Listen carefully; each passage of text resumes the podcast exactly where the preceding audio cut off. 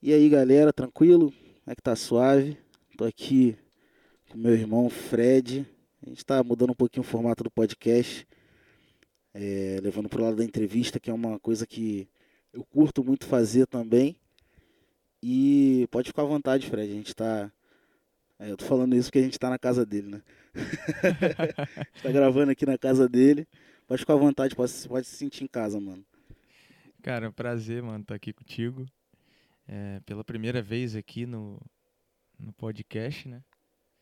E espero que a gente possa resenhar bastante, como você fala, né? Como É. você costuma falar. É, mais pegada de resenha mesmo, não é entrevista, entrevista em si, porque a gente já, já se conhece, né, mano? Ah, o podcast vai ser uma forma de eu é, trocar ideia com pessoas que eu conheço e pessoas que eu admiro, amigos que eu admiro. Não tanto assim pra, ah, quero entrevistar o cara é, porque ele é famoso ou porque não é famoso, não, não é isso. É mais uma desculpa pra eu trocar ideia com gente que eu, que eu curto, gente que eu admiro e que, que eu sei que tem muita coisa pra oferecer pra galera que vai ouvir. Sim. Beleza, mano? E queria começar te perguntando, cara, como é que foi tua conversão, mano? Pra gente ter um ponto de partida e é bom a gente começar do começo, né? Uhum. Como é que foi tua conversão? Conta aí, que é uma ideia, uma ideia que a gente nunca trocou, né? Apesar da gente se conhecer há tanto tempo, a gente nunca trocou Pois essa é, ideia. cara. Sei lá quantos anos a gente se conhece, nem lembro mais. Olha, acho que acho que faz 11 anos, a gente se conheceu, acho que em 2009. É, parece que tem uns 30 já, né? É, Sendo que, sendo, sendo que eu tenho 27, É. né? Nós temos 27. isso, isso. Acho que, cara, acho que foi 2009 que a gente se conheceu na escola, não foi? Foi no dia lá que tocou lá no, Por aí. um evento cara. que teve na escola e aí eu estudava com Monique na época, né? Sua Minha prima. Aham. E aí no ano seguinte a gente começou a estudar no mesmo turno e depois eu comecei a fazer aula contigo. E foi aí que a gente se conheceu. E isso é mais, mais um dos assuntos que vai Mais ter hoje. uns assuntos, exatamente. Tem, tem assunto aí pra rodar. Mas beleza, sem, sem enrolar muito mais. Cara, minha conversão, assim, não foi aquela forma mais. Assim, Uhum. porque cada um tem. Com cada um aconteceu de uma forma diferente. Normalmente é assim. Só que pra mim, não foi aquela coisa assim, sabe? Que eu. Eu senti algo e fui lá na frente, um aceitei dia, Jesus. assim, não, em não si, né? teve, cara. O que que acontece?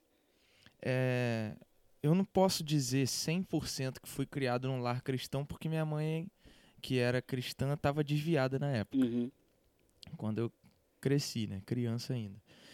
E assim, quando eu fiz 11 anos, assim, 11 não, um pouquinho menos. Quando eu fiz 10 anos, de 10 para 11 anos, é, eu tinha um amigo, é, até um amigo nosso em comum, né? Que é Uhum. Fabiano Fabiano, sim. que morava lá na rua, na rua da minha casa. E aí o que aconteceu? Ele sabia que eu tocava violão. Eu, já, eu comecei a tocar violão com com sete anos. Entrei na aula com nove, então eu já, eu já comecei a desenvolver ali. E, e eu já estava tocando guitarra e tudo mais. Aí esse meu amigo, o Fabiano, chegou e me chamou, pô, Fred, vamos lá na igreja para você tocar guitarra. Aham, maneiro. Poxa, e eu queria tocar guitarra em Uhum. algum lugar, só tocava em casa, Sim. entendeu? E aí eu fui num culto de domingo, criança ainda, né, cara? Sim. 10 anos, pô. Maneiro. Fui num culto de domingo. Aí no outro dia, segunda-feira, era o dia de ensaio.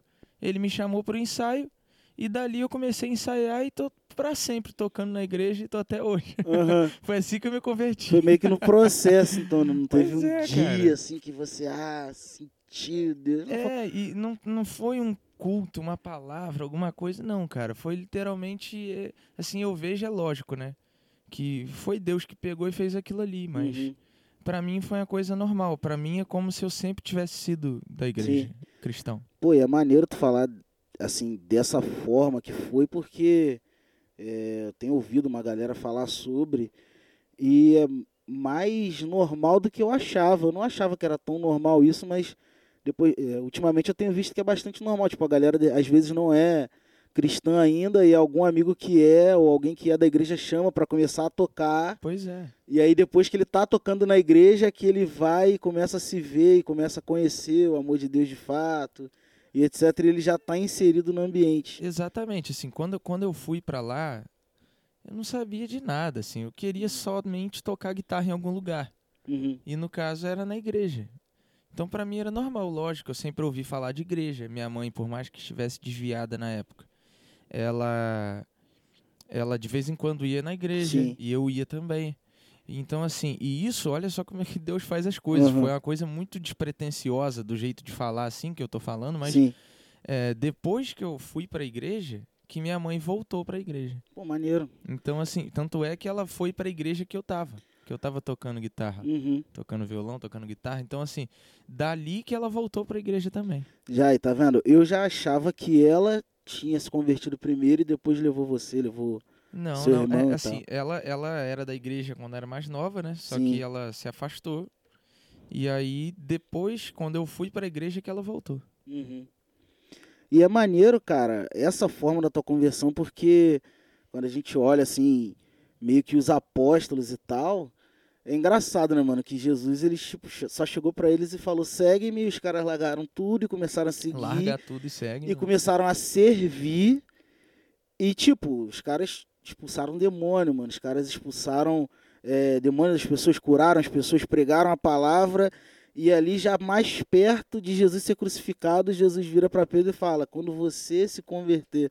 Ou seja, o cara Exatamente. primeiro serviu e depois ele encontrou a conversão. Tipo, três anos andando com. Não era com, pô, não era três anos andando comigo, era três anos Pois andando é. com Jesus, tá ligado? E eram três anos andando com Jesus sem conhecer ele, né? Sem Isso que já- conhecer ele. E eu até falei, acho que eu cometi um erro de português aqui, eu falei, larga tudo e se- segue-me, siga-me, né? É, lá eu siga-me. Então, assim, o, é, isso, isso é o que mais me chama atenção. Eram três anos andando com Jesus e três anos sem conhecer Jesus, Sim. né?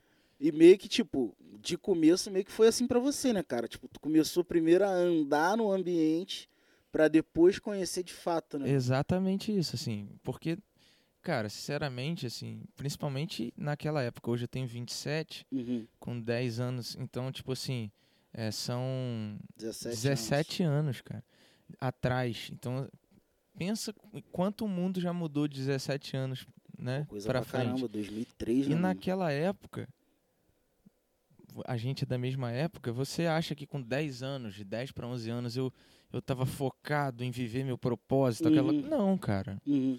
Eu queria tocar guitarra, guitarra, jogar é. bola, jogar videogame e acabou. Aí é coisa de criança, é normal. Pois é. Mas, mas isso foi moldando meu caráter. Foi forjando e moldando meu caráter. Por quê? Porque a partir dali, assim, minha vida mudou completamente. Porque é, as pessoas até achavam que eu, que eu era mais velho. Sempre me deram mais idade do que eu Uhum. realmente tinha. É, por exemplo, você parece mais velho do que eu. Quando na verdade é o contrário, velho. Você é meses mais velho. É, né? meses mais velho, exatamente. Mas assim, por quê? Por causa das minhas atitudes, do jeito, da a responsabilidade que eu já tinha Sim. sendo adolescente, nem era adolescente ainda, né? Com 10, 11 Sim, anos. sempre foi uma coisa que eu sempre admirei muito você, cara. Sempre foi um cara muito, assim, é, responsável. Sempre É. foi um cara muito, assim, responsável mesmo. Sempre teve uma postura mais, mais adulta, né? Em relação à idade que a gente tinha na época. Tem até uma brincadeira na época que, que, que a gente viajou junto, eu, você, uns Ah, amigos, sim. que a gente ficava falando negócio de postura, lembra disso? Sim, é, lembra? Não dá nem pra gente falar muito sobre Não, não isso dá. aqui. E eu lembro, cara, que nessa viagem tu ficou praticamente a viagem inteira andando com meu irmão, que é cinco anos mais velho que a gente. Pois é, foi, é verdade, seu irmão tava lá, né? Meu irmão tava lá, ele é, pô, cinco anos mais velho que a gente, você ficou praticamente a viagem inteira andando com ele, que era bem Verdade. mais velho. Pô, maneiro, mano, eu não Muito legal, sabia, cara. não sabia que tinha sido dessa forma, cara. Pois é. E aí tu começou a tocar guitarra cedo pra caramba e começou a fazer aula com nove, né? É, eu comecei, na verdade, a fazer aula primeiro de violão ali com, com 9 anos. De Uhum. violão. Aí eu estudei só as partes mais teóricas mesmo, Sim. né? Harmonia funcional e tal, desde garoto estudando. E aí eu. Só que como tinha guitarra em casa, que meu Uhum. pai tinha um estúdiozinho pequenininho, aí eu ficava pegando a guitarra lá e tocando, mas não Sim. sabia nem o que estava fazendo na guitarra. Eu sabia só no violão. Uhum. E aí, é, quando apareceu essa oportunidade de eu tocar guitarra na igreja, sendo que eu nem sabia direito, eu só sabia os acordes que eu fazia no violão. Sim. Aí eu falei, agora, né? A primeira, primeira música que teve, eu já fiz um solo cheio de nota fora. Qual foi a música? Eu não lembro. Muito tempo atrás, mas. Cheio de nota fora. Provavelmente alguma do Ministério Apacentar. Provavelmente. É, Essa época, né? Essa época só rolava as músicas Exatamente. deles. Exatamente. É, 2003 tava provavelmente era estouradaço um- ali, né? não sei, um Olha Pra Mim. alguma É, coisa 2003 assim, tava né? estoura- estouradaço o grupo. É, que mais? Marca da Promessa? Tocava Ah, muito. É. Toque no altar. Tinha toque Oxe, no altar. tá louco. Toque no altar. Tá louco, tá louco. Só rolava isso. Só rolava isso. Então, aí... O santo dos santos. Pois é, cara. Essa acho que até veio um pouquinho depois, mas, mas assim, na época eu. Eu, eu lembro que a primeira música que eu tive oportunidade de solar, já saí solando, fazendo um monte de barulho, não sabia nem o que tava fazendo. Um monte de bom. outside, né? Ou só outside. Blue Note pra tudo que era lado. ai, ai. Aí, mano, e é uma coisa que, assim, eu acredito que da galera que te acompanha, é a menor parte que sabe que tu é um guitarrista, assim, fora de série mesmo. Não é uma coisa que eu sempre te falei. Você, pro- provavelmente não, você com certeza é o guitarrista mais virtuoso que eu conheço, mano. Sério. Sério, não, assim, de, assim, de perto e tal. Pessoalmente, né? Pessoalmente, cara, é, você consegue realmente fazer coisas na guitarra que eu nunca vi outra pessoa fazer. Assim, de técnica e, e- sentimento e tal. Aham. Só que é uma veia que você não usa muito mais, assim, em público, né? Você faz em casa, É, 500 guitarras que você tem aqui estuda direto. É assim, porque umas chaves viraram na minha vida, Aham. assim. Antes, igual nessa época aí, da igreja até pra frente, até mais ou menos. vam- Vamos falar que até os 16 anos, por aí. Eu queria ser guitarrista. Inclusive, você foi uma professora de guitarra, né, mano? É, Hoje eu toco guitarra, assim, muito mais vezes, assim, em quantidade. Eu toco muito mais, porque você só toca mais violão hoje, né? é assim, eu. Por quê, né? Vamos lá, o porquê disso aí. É. Porque eu continuo sendo guitarrista. Sim. Eu sou guitarrista, né? Eu gravo, por exemplo, as minhas músicas que eu lanço, eu sempre gravo guitarra. Alguma coisa de guitarra Uhum. foi eu que gravei. Sim. É, e o porquê de. de- eu, não, eu não sinto que deixei a guitarra, não é Uhum. isso, mas o porquê que ela não é o, carro-chefe, né? Não tá na frente de tudo. sim. Porque é, eu não nasci para ser guitarrista. Sim. Eu nasci para viver por outra coisa. É. Então tem algo maior pela frente, né? Assim, eu sou ministro hoje, sou ministro de louvor. Sou... Então, Uhum. assim, é, se você tirar a guitarra de mim, eu vou ministrar. é como Entendeu? é meio que como se estivesse atravessando uma ponte e a guitarra fosse um veículo. Exa a, a guitarra se- é só um veículo, você Só que se tudo. você parar, o veículo quebrar, você consegue continuar atravessando a ponte e chegar do outro lado, Exatamente. porque esse não é teu destino, né, mano? Exatamente. E, e assim, é, se você. Mas é a mesma coisa, por exemplo, se eu não estiver cantando e, você- e eu estiver tocando só guitarra, eu vou tocar guitarra de uma forma como se estivesse cantando. Sim, Então, assim, isso só, só, só une as coisas, assim, só Uhum. leva a dizer que realmente. É por isso que parece que a deixei um pouco a guitarra de lado. Nem é o caso, eu nem sinto isso. uhum. Mas é pra mim uma coisa muito natural. Entendeu? A Sim. guitarra não é, é, tudo que eu sou. Primeiro vem tudo que eu sou, depois vem a guitarra. é assim. literalmente um instrumento, né? Exatamente. É literalmente É uma literalmente. ferramenta que você usa pra é, chegar do outro lado, chegar onde você. Exatamente. E assim, eu até me cobro um pouco, eh, até para, por exemplo, para 2021, eu me cobro tar- estar tocando mais guitarra Uhum. quando voltar a fazer os eventos agora, quando é, quando for ministrar, eu até me cobro isso. Mas não é à toa que você também toca comigo, né? Porque- sim, exatamente. Porque eu quero exatamente o quê? Mano, a nem tô lembrando agora da guitarra. Vai, Xande, toca aí, Uhum. entendeu? Então, assim, é, eu não falo pra você, pô, eu sou o guitarrista principal da gente tocando. Eu nunca falei isso pra você. É, exatamente. Nunca É, falou. quando tem que fazer alguma coisa, eu faço, e quando não tem, é você que faz. É, Então, mano, pô, tu me lembra muito o Ariel tocando, cara. Sério, papo reto. É. Verdade. É porque, pô, é um cara que canta muito bem, entendeu? aham, E que toca muito bem. Tipo, tu não sabe o que ele faz Sim. melhor. Se ele canta melhor, se ele compõe melhor Aham. ou se ele toca melhor. Porque ele faz as três coisas muito bem. Eu te vejo muito dessa forma, tá aham. ligado? Você tanto escreve, assim, é, muito bem. Por exemplo, pô, o Senhor me proteja de mim, aquele, aquele álbum que a gente, que a gente gravou, né? Sim. Cara, ali pra mim só tem é, hit, só tem single, mano. É um álbum de singles, porque só tem É, né? musicão e você escreveu tudo, né, é, cara? as letras eu escrevi todas, verdade. E assim, Cantou é, muito ali também, tem Uhum. guitarra tua ali, que você tocou muito, É. toca muito sempre. a- ali é onde que tem mais guitarra minha, eu Sim. E assim, é, por mais que, e, e era um estilo que a gente gostava muito na época, né? Mas isso também, por exemplo, Uhum. é, é igual fazer um paralelo que eu fiz com a guitarra, por Sim. exemplo. Se você pegar as minhas músicas do Me Proteja de Mim e as minhas músicas de agora, que eu lancei depois e que estou fazendo agora, que vem para Uhum. 2021, Sim. que uma, a, Fique à Vontade foi a, a primeira desse projeto que eu tô fazendo novo, Uhum. e agora já tá com uma nova, Sim. que vai ser lançada agora, que você inclusive vai ouvir hoje, que eu vou te mostrar aqui, Vai mostrar, aqui em boa. casa. Primeira mão. É, tipo assim, você vê que tem uma mudança. Tem uma evolução. Um pouco de estilo. Mas isso é por quê? Porque, cara, eu me encontrei e entendi o que eu deveria fazer. Sim. Então é, é a mesma coisa com a guitarra, entendeu? Uhum. Não é que eu parei de, de ouvir aquilo que eu toquei em, em 2016 lá no Me Proteja de Mim, entendeu? Sim. Não é que eu parei de ouvir aquele estilo musical. Eu continuo ouvindo, continuo gostando, mas eu fui chamado para fazer uma coisa. Então, isso vai estar sempre à frente do, do que eu quero, do que só eu pegando gosto. esse gancho de, do que tu ouvia na época, o que, que você mais ouve, assim? O que, hoje? Você É, tá falando? tanto, é, assim, musicalmente, o que, que tu mais costuma ouvir? Sei que tu gosta muito de Bon Jovi, né? É porque assim, eu. A gente sempre fala entre nós do Bon Jovi, porque eu cresci ouvindo isso, né? Uhum. Então, assim, eu cresci mais que no meio do rock, assim. Sim. É, então era Toca bom. guitarra e tal. Toco guitarra. Eu tirava todos os solos do Bon Jovi, do Guns N' Roses. É, vocês estão vendo, gente. O cara tocava hit sambora. cara, pô. Eu tirava todos, porque assim, eu fui criado nesse meio com meu pai gostando desse estilo musical, aprendi a gostar. E tanto é que, poxa, a banda que eu mais gosto brasileira de todas sempre foi Oficina G3, porque era cristão e que o Juninho Afran fazia vários solos. Ah, e eu- normal. Então eu gostava muito. Assim, eu gosto demais, sempre, todo mundo, a gente, né? Sim. Mas, cara, eu gostava demais da Oficina e gosto até hoje. É a pena que estão parados, mas para, volta, para, volta. É, para e continua ganhando prêmio. Nunca vi isso. é.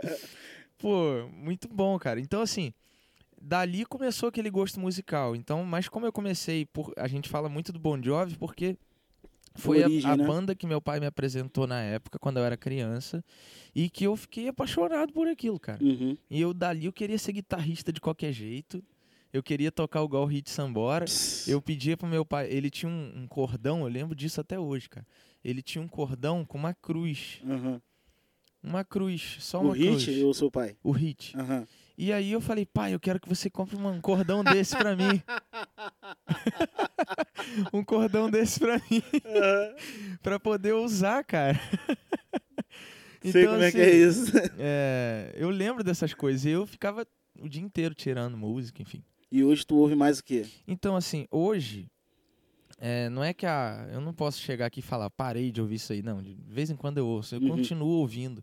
E assim, pra mim, isso não tem nenhum problema. A gente pode até falar um pouco sobre isso, né? Sim, Porque é. pra muita gente, ah, poxa, É um mas o cara tabu, ouve né? música de fora. Não, pra mim, isso não é um problema. Pode ser que pra alguém seja. Pra mim, é a coisa mais natural do mundo.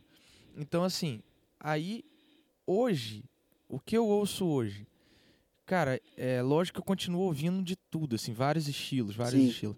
Só que quando, como hoje eu tô muito focado nos meus propósitos, meu ministério, o que eu tenho que fazer, Uhum. eu não consigo, eu sou um cara que não consigo ouvir é, 100% de músicas como Bon Jovi, Guns N' Roses ou, ou de fora, U2, sei lá o que for, e compor o que eu, o que eu ministro. Eu, eu não consigo. Sim, Para eu te entendo. para eu compor as canções que eu componho hoje, eu, eu ouço muito as minhas referências cristãs para compor. É tipo meio que questão- aquilo de alimentar teu espírito, né? Exatamente, poder... exatamente.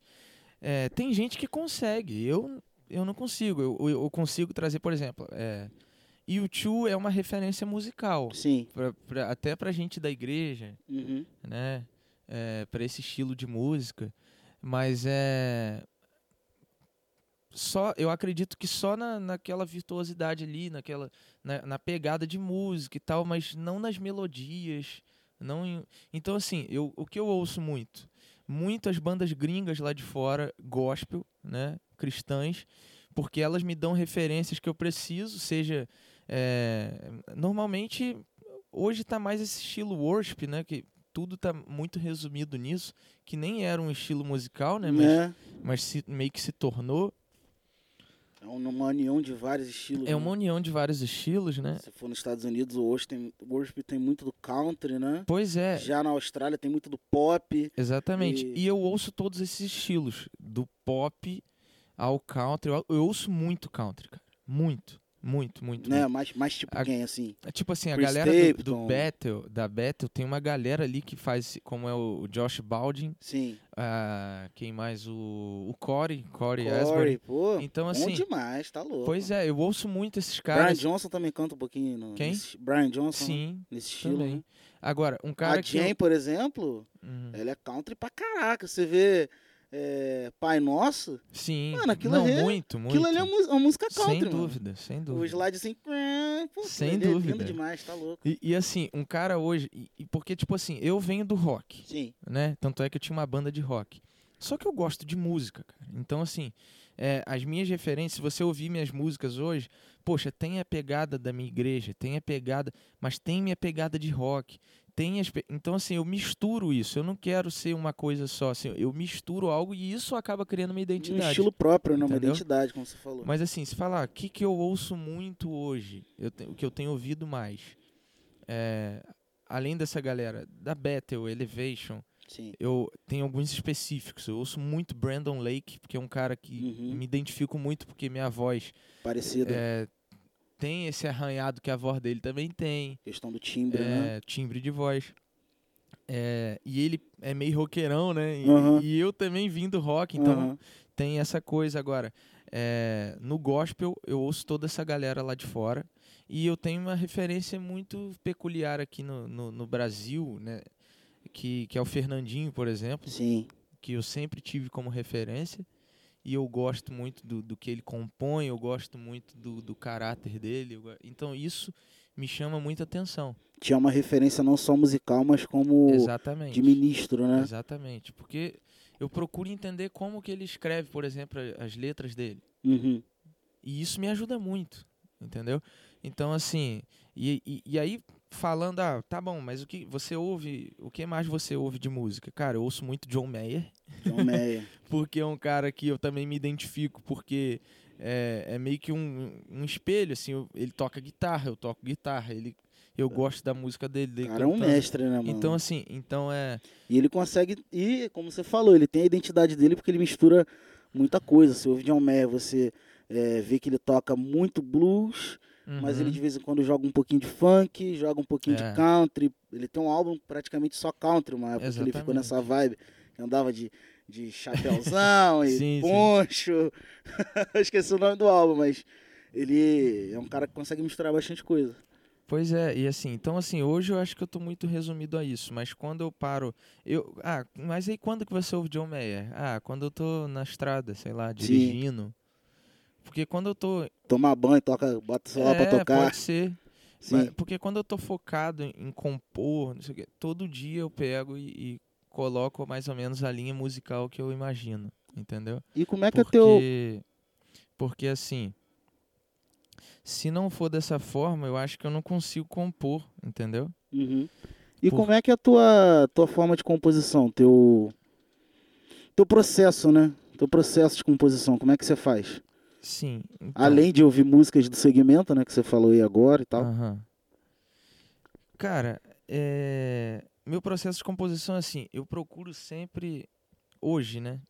Antes, porque a gente vai amadurecendo, né? E antes eu era um cara, assim, que, por, por ser, por viver disso o tempo todo, não, era, não achava tão difícil compor, assim, eu pegava, criava melodia e tinha boas ideias na cabeça e botava elas para fora. Então você criava, você cria a melodia primeiro, costuma fazer a melodia primeiro? Normalmente eu crio a melodia primeiro, sim. E aí depois coloca a letra em cima, né? É, mas antes eu, eu fazia, e aí falando de letra, né? Eu fazia, pô, eu sentia alguma coisa e tal, escrevia. Uhum. Só que eu, eu não sou mais esse cara, assim, de escrever o que eu tô sentindo, sabe? Sim. Eu não sou mais esse cara. Eu Que era sou uma o cara. composição meio que mais passional, né? Você É. tava sentindo naquele momento, É, botava pra fora. Exatamente. E assim, eu não sou mais esse cara. Eu sou o cara que compõe pelo aquilo que crê, pelo aquilo que vive, pelo aquilo que, que, a- que tem fé. Uhum. Então, assim, é, todas as vezes que eu vou compor, cara, a partir de hoje, assim, de hoje não, na partir de já de, De algum desde tempo, algum né? tempo já, é, sempre à luz da Bíblia, assim, sempre com a Bíblia, porque é, a partir dali eu entendo que Deus quer que eu escreva Sim. e eu começo a fazer. Fora quando, é, além da Bíblia, a oração, né? Lógico, porque eu tenho uma pecu- peculiaridade grande que é assim, antes de compor, orar e pedir para Deus me dar aquilo ali. Porque Sim. eu acredito, assim, igual é, tem um pastor amigo nosso, inclusive, que falou uma vez numa pregação que eu nunca esqueci. Que existem canções no céu, cara, Uhum. prontas para serem entregues Foi o Rogério que falou? foi o Rogério, Rogério? Barreto, exatamente, cara. De vez em quando eu troco ideia, eu tava falando com ele. Acho que foi ontem. Eu mandei mensagem pra ele no, no, no- Instagram, ele Uhum. respondeu lá, a gente zoando um pouquinho. A gente deveria estar no mesmo culto, então, né, nesse dia. Tava, tava, tava. A gente tava junto A sempre, pô. gente tava, né? Eu lembro desse dia. E ele falou isso, pô, isso tem o quê? Ah, Seis, sete tempo anos? por aí. Por aí, né? Que existem canções no céu que ninguém escreveu ainda, que ninguém cantou ainda. Né? Exatamente. Que E ninguém quando acessou você ainda. tá, tá pronto para receber aquilo, Deus te dá. Primeiro você tem que ter essa. Não sei se bem é consciência, mas eu acho que você tem que ter essa consciência, essa convicção de que, cara, tem canções no céu. E aí você meio que se colocar na condição de vaso mesmo, né? Por Exatamente. mais pentecostal que isso pareça, mas na condição de vaso para receber aquilo que aquele que tem o azeite quer derramar, né, mano? Exatamente. I- igual essa última música minha, que você ainda nem ouviu, né? Uhum, não ouvi ainda. Inclusive, para quem tá ouvindo o podcast, eu não sei se você vai ouvir antes ou depois da data, mas essa música vai sair no dia 29 agora de janeiro. Ah, provavelmente o podcast vai sair antes. Vai sair antes? Com Então- certeza vai sair antes. Então a galera vai ouvir antes, mas se por acaso alguém ouvir depois, que também vai acontecer, né? Sim. É, procurem lá no Spotify, em todas as plataformas digitais, já tô fazendo a divulgação aqui. Joga lá, tem só musicão, e só pra quem ouviu o podcast antes vai saber que o nome, que é o nome da música é Destino. destino. Destino. Porque eu ainda nem falei o nome da música ainda pra galera. Uhum. Maneiro, cara. Mas assim, é, tipo assim, essa foi uma das músicas, cara, que eu orei e falei, pai, eu quero que eu quero que, que o Senhor me dê a música que tá aí no céu, cara. Eu quero, eu quero agora, depois da oração, pegar o violão e compor essa música. Uhum. E depois que, que lógico, eu tive aquele tempo de oração, cara, quando eu peguei o violão, já tive o refrão. Sim. Ah, Fred, mas como é que eu vou acreditar nisso? Você falando assim é mole. É, é mole falar, tô falando aqui, Uhum. mas todo mundo tem direito de É, acreditar não, exatamente. né? Foi o que aconteceu contigo, né, mano? Aconteceu comigo, é uma experiência minha. Sim. E assim, quando eu acabei de orar, peguei o violão, eu, eu já tinha o refrão da música. Eu acho maneiro tu falar. Pode, pode concluir, pode concluir. E, e assim, eu já comecei cantando a melodia, Sim. entendeu? Eu não tinha letra ainda. Eu só sei que o refrão terminava com aleluia. Uhum. Então, assim, e aí, daí eu comecei a compor. E aí eu peguei. é, Deus me deu o que ele queria falar, o Sim. tema que ele queria falar. E no final das contas, o nome da música é Destino. Porque tudo ali se resume a isso, né? Porque fala da graça, do favor de Deus e fala de que éramos escravos do Sim. medo, éramos escravos e, e, e Deus enviou seu único filho, nos libertou do pecado, que nos batizou com fogo, nos Sim. ensinou como devemos viver e nos deu um novo destino. Aí, letrão, mano. Então essa é a ponte, assim. Então, assim, por isso que o nome é destino. Daí, cara, eu quero tirar dois ganchos contigo. Aham.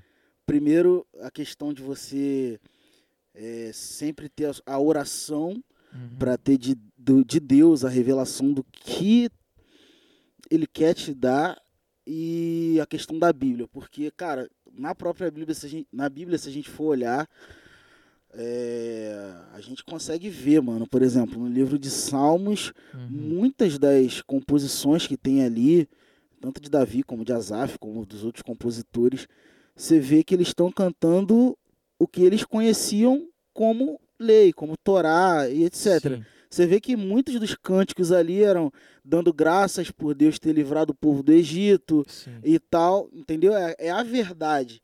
E a gente cantar a Bíblia é basicamente o que eles faziam, que é, assim, a base que os, os adoradores têm hoje. pô. Onde é a tua referência maior de adoração? São esses caras, a Davi, a Asaf. sim. E fazer isso é fazer basicamente a mesma coisa que eles faziam, né, mano? É cantar a Bíblia. E outra coisa que buscar revelação é você cantar o que está sendo cantado no céu, né, mano? Que se você for ver, lá é 24 horas de adoração, Pois 24 horas de louvor o tempo inteiro, entendeu? Sim. E é basicamente isso que você tá fazendo, né, mano? Pois é, exatamente isso. Então, assim, em alguns casos, existem composições que você realmente pega, você pega o texto da Bíblia e copia e cola, né? Sim. Existe esse tipo de composição. Uhum. Mas é aí que também entra a arte. A arte. A arte. É, mas existe, né? Porque tem gente que ainda tem dúvida, né, quanto a isso. Uhum. A arte, artista, essas coisas todas existe, cara, é lógico que existe. Porque a música, ela é uma arte, a música é um produto que hoje, assim, se você, se você falar, Sim. é, a música é um produto no nosso mundo, entendeu? Então, assim, a, aonde que entra a arte que eu tô falando? Porque, por exemplo, eu peguei é, a mensagem da Bíblia, só Uhum. que eu não copiei e colei nesse caso. Existem esses casos. Isso não é um demérito algum. Não, de É, isso depende da sua revelação do que Deus, igual você falou. Depende da revelação de Deus pra você e pra essa música. Sim. E nesse caso, eu peguei a história e escrevi igual está na Bíblia, só que Uau. usando algumas palavras diferentes, só isso. Muito bom, mano. E aí que entra a arte, né? Que, Aí a que gente entra a fala. questão da arte, né, mano? E o outro gancho que eu queria pegar contigo sobre é, essa questão de, de composição, mano, é que tu faz o teu processo, né? Uhum. E é, você costuma compor, assim, mais canções pessoais, né, mano? Canções de você no seu momento, como você disse agora há pouco, você não faz mais composições é, passionais, cantando aquilo que você sente no momento para Deus, mas são é, canções que são mais longevas, né? Sim. Que pode tocar a geração agora que a gente tá e daqui a 30 anos a mesma música pode ser cantada que vai continuar sendo uma verdade Exatamente. latente. É, mano, eu lembro muito de, é, eu penso muito nisso, só que a gente tava, tava, tava trocando ideia antes, que é sobre a questão das músicas mais de antigamente e as músicas mais de agora, que a gente Uhum. vê é, uma evolução no louvor da igreja brasileira. É, evolução que eu digo assim, uma, ele teve fases, né? Primeiro a gente via um, um- um louvor muito de comunidade ali na década de 90, com Sim, sim. Ademar de Campos, Azaf Borba, Coinonia de Louvor, etc. Até que, por que as músicas eram muito cantadas no plural, né? Geração de adoradores, queremos, ser. Queremos ser. Era sempre assim, né? Queremos o teu nome. Era sempre o público cantando, assim, o ministro levando o público à adoração em conjunto. Aham. A igreja como um corpo só adorando. E depois a gente veio para adoração extravagante com Cirilo, diante do trono e etc. Uhum. E hoje a gente já vê mais questões, questão de, de secreto, entendeu? Uhum. É, quem compõe muito hoje no Brasil ainda é Vilas Boas, Vilas É. Boas é a referência de- desse, desse estilo aí, né? Sim. Nem estilo, né? Dessa, dessa forma que dessa pegada, né? secreto, né? Uhum. Tem também o André Aquino também, escreve muito nessa Tem direção e tal. E, mano, É, é, o teu estilo, como você vê assim dentro desses três, com, com Uhum. qual desses você se parece mais, ou não se parece com nenhum, ou engloba os três? Fala um pouco disso pra mim, mano. O que, que você pensa dessa, dessa mudança que sofreu, o porquê disso e como você acha que vai ser daqui pra frente? Cara, eu acho que essa mudança, falando disso primeiro, né? Essa mudança eu acho que veio porque tudo tudo muda, assim. Não tem, não tem um, um grande porquê das coisas, sabe? É, as pessoas. A, a única coisa que não muda é Deus e a palavra dele, cara. Exatamente. Então, assim, é, vieram surgindo novas tecnologias. Então, Sim. assim, se você pega, igual hoje, você pega na- as músicas que são lançadas hoje, olha a tecnologia das músicas de hoje, cara. Completamente Aí diferente. né? pega, pega essa tecnologia e coloca naquelas letras ou naquelas melodias, aquela pegada de música que era feita na, na década de 90. Uhum, Por mais que, que eu tenha nascido em 93, uhum. eh, quando na época ali de 2000 a gente ouvia essas músicas de 90 ainda, Sim. 2000 e pouco. Né? Então, assim, até hoje a gente canta. Então, assim, não, não, não ia casar, né? Uhum. Você pega a tecnologia musical de hoje e tenta casar com a, com a pegada antiga. Por isso que evoluiu, assim, porque tudo realmente evolui. Então é é lógico que tem coisas que que são para pro bem e outras nem tanto, né? Uhum. Então assim, Que tu acha que não é tão pro bem assim? é porque assim, vamos lá. O que que eu acho que não é tão pro bem? É até um pouco difícil falar isso, mas Sim. por exemplo, é, como você ouve uma música cristã, ou que ela é denominada cristã, mas você ouve aquela letra e você fala, cara, você tem dúvida se aquilo é cristão? Uhum. Então, assim, eu acho que isso aí já não rola, já, já não é o que é, é, já não é o pro bem que eu falei, né? Entendi. Por quê? Porque, primeira coisa, isso é uma opinião minha, lógico, né? Uhum. quando, quando você é autodono, é, a sua música é denominada cristã, as pessoas já esperam alguma coisa, cara. E aí quando você Espera uma as mensagem, no mínimo, pessoas, exatamente, evangelística, no né? mínimo evangelística, quando as pessoas ouvem aquilo e não sentem uma mensagem evangelística ou não percebem isso, aquilo não penetra no coração delas É isso. como uma mensagem evangelística, na minha opinião, cara, na minha visão, no meu conhecimento bíblico, você está causando uma confusão Uhum. na cabeça das pessoas. E aí existem. Isso vai de pessoa para pessoa. Sim. Cada um tem um ponto forte, cada um tem um ponto fraco. Então você pega assim. Você imagina alguém que não está firme com Jesus. Aí ele ouve, a pessoa ouve aquela mensagem. E o que, que aquilo acrescentou? Então aqui, aqui que eu acho que é o pro mal dessa evolução. assim. Sim. Por quê? Por quê? Porque é, muitas canções são feitas hoje e você não sabe definir se ela é cristã, se não é. Então, assim, se é alguém que não se denomina nenhuma coisa nem outra, tudo bem, cara. Entendeu? É igual eu falei, eu não tenho problema nenhum em ouvir música que não é cristã. Uhum. Eu cresci ouvindo música que não era cristã, mas uma coisa é uma coisa e outra coisa é outra coisa. Sim. Então eu acho que isso é algo que tá, tá saindo um pouco da linha, cara, porque é, ou você faz uma coisa ou você faz outra. Então assim, porque você tem que pensar e aí que entra o perigo da arte, né? Do, da arte, do artista. Sim. Porque eu acho que você tem que pensar não no que você gosta, que você quer fazer Ou não no que vai vender, né? ou não no que vai vender. Beleza? Porque assim, tem gente que também faz é, com letras super de- da Bíblia e tudo mais, mas também tá pensando em vender. E aí já parte para a intenção do coração. né?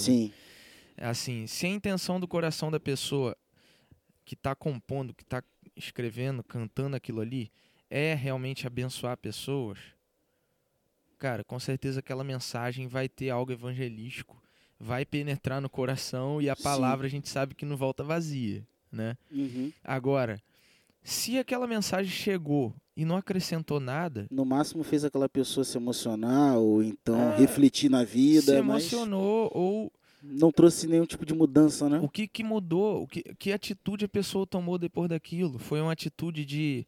é, aquela atitude, tá bom, então também não quero saber de mais nada dessas pessoas que estão me atingindo ou algo do tipo. Sim. Ou, é, não, cara, eu vou perdoar essas pessoas. Então Uhum. existe uma diferença grande nisso aí.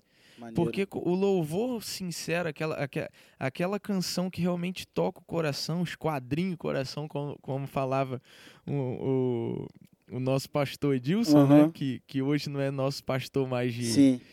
de, de ministério, já de algum tempo, mas foi nosso pastor durante anos, que a gente Sim, acho congregou foram junto. nove anos que a gente ficou lá, Nove né? anos, né? Não sei, não lembro direito.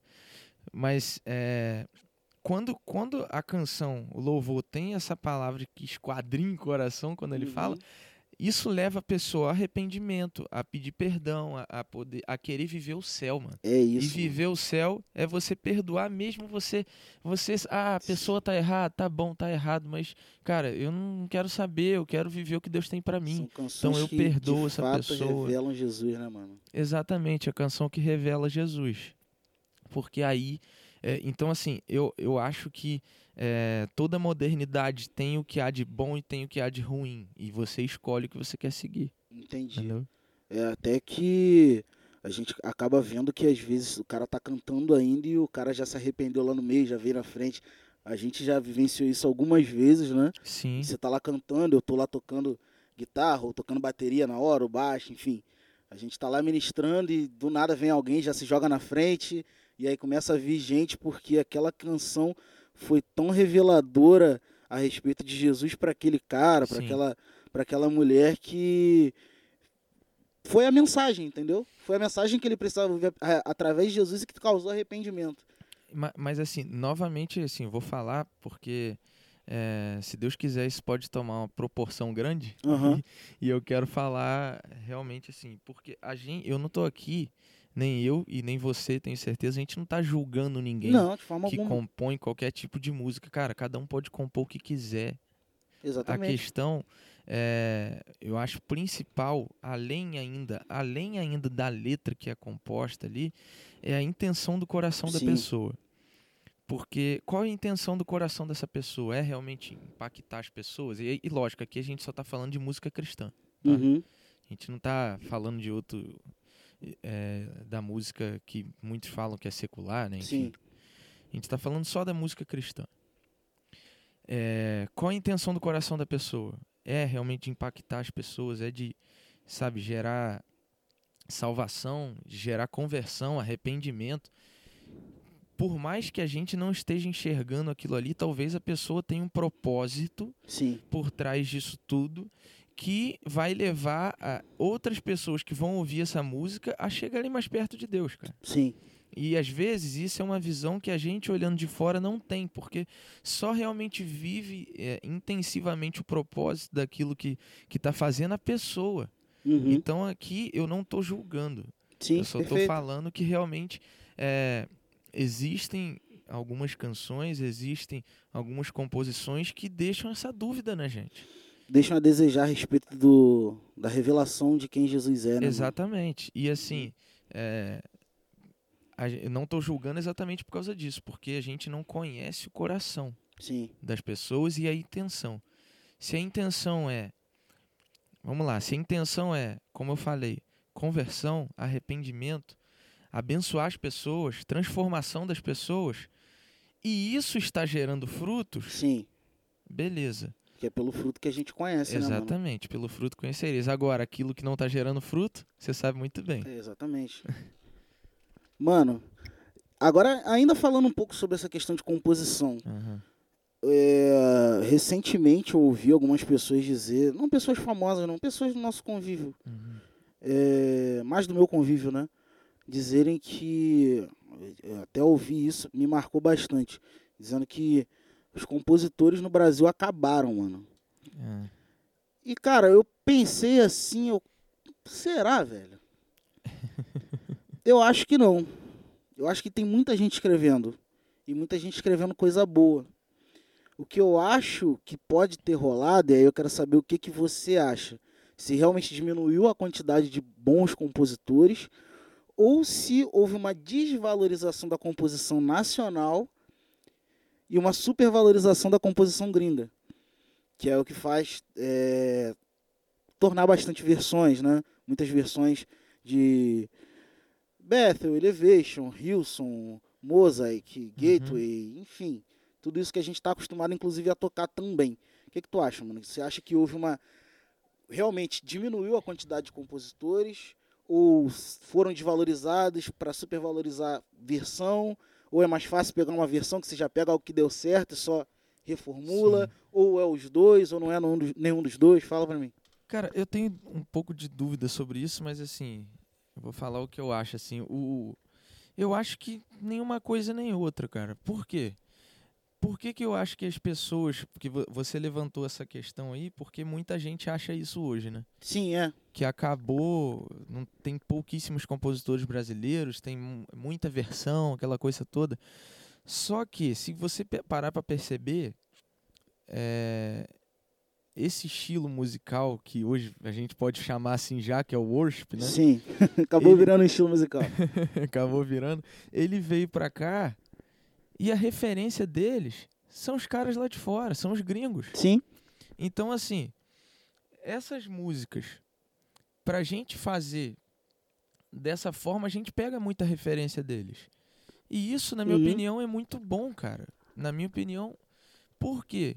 Porque, cara, tudo é uma coisa só, o reino é o mesmo, sabe? Sim. Eu- não, não tem essa, essa- sabe, é, soa que quase que uma, não sei, uma ganância, sei lá, algo que não tem que ser brasileiro, não sei o quê. É, não precisa existir essa contracultura, né? Não, não precisa existir. E, e, tipo assim, igual, é, se eu não me engano, foi, não sei se foi no Twitter ou no próprio Instagram, porque eu acompanho pouco Twitter, acompanho mais o Instagram. Mas foi, acho que foi a Priscila Alcântara que falou que eu não sei se ela sonhava ver os gringos cantando músicas nossas Uhum. ou se ou se eu não sei se ela sonhava ver isso ou se Deus tinha falado algo com ela, eu não, eu não tenho certeza. Mas eu sei que há pouco tempo agora eu vi os gringos lá, a galera lá de fora cantando a música dos Vilas, do Vilas Boas, cara. É, eu vi a galera cantando morada também. Cantando Morada também e vi a música do Vilas Boas, Yeshua, Sim. que é que é qual o nome dessa música? A gente sempre pega por Yeshua, mas é Ai, meu Deus do céu. Esqueci. Isso aí. Vamos falar que é Yeshua. porque a gente. Porque esse Eu refrão. quero conhecer Jesus, né? Eu quero conhecer Jesus. aí. Poxa. Pe- é, pegou tanto o Yeshua que. Mas, tipo assim, quando eu vi. Que, que a gente até acaba esquecendo o nome da música, né? Mas quando eu vi a galera lá de fora cantando isso, eu lembrei de- que a Priscila tinha falado isso. Sim. E aí eu, eu falei, cara, olha aí. Tá vendo? Eu acredito mais, mano, que é mais algo realmente do céu do que Sim. do que Um movimento proposital. É, entendeu? Tipo assim, eu eu gravei poucas versões até hoje. Mas eu quero gravar outras. Sim. Vai do que Deus tá falando comigo. Então Uhum. assim, as como igual Ousado Amor. É uma música que ficou muito conhecida Tem 515 versões. muitas versões, até que limitaram um pouco isso agora.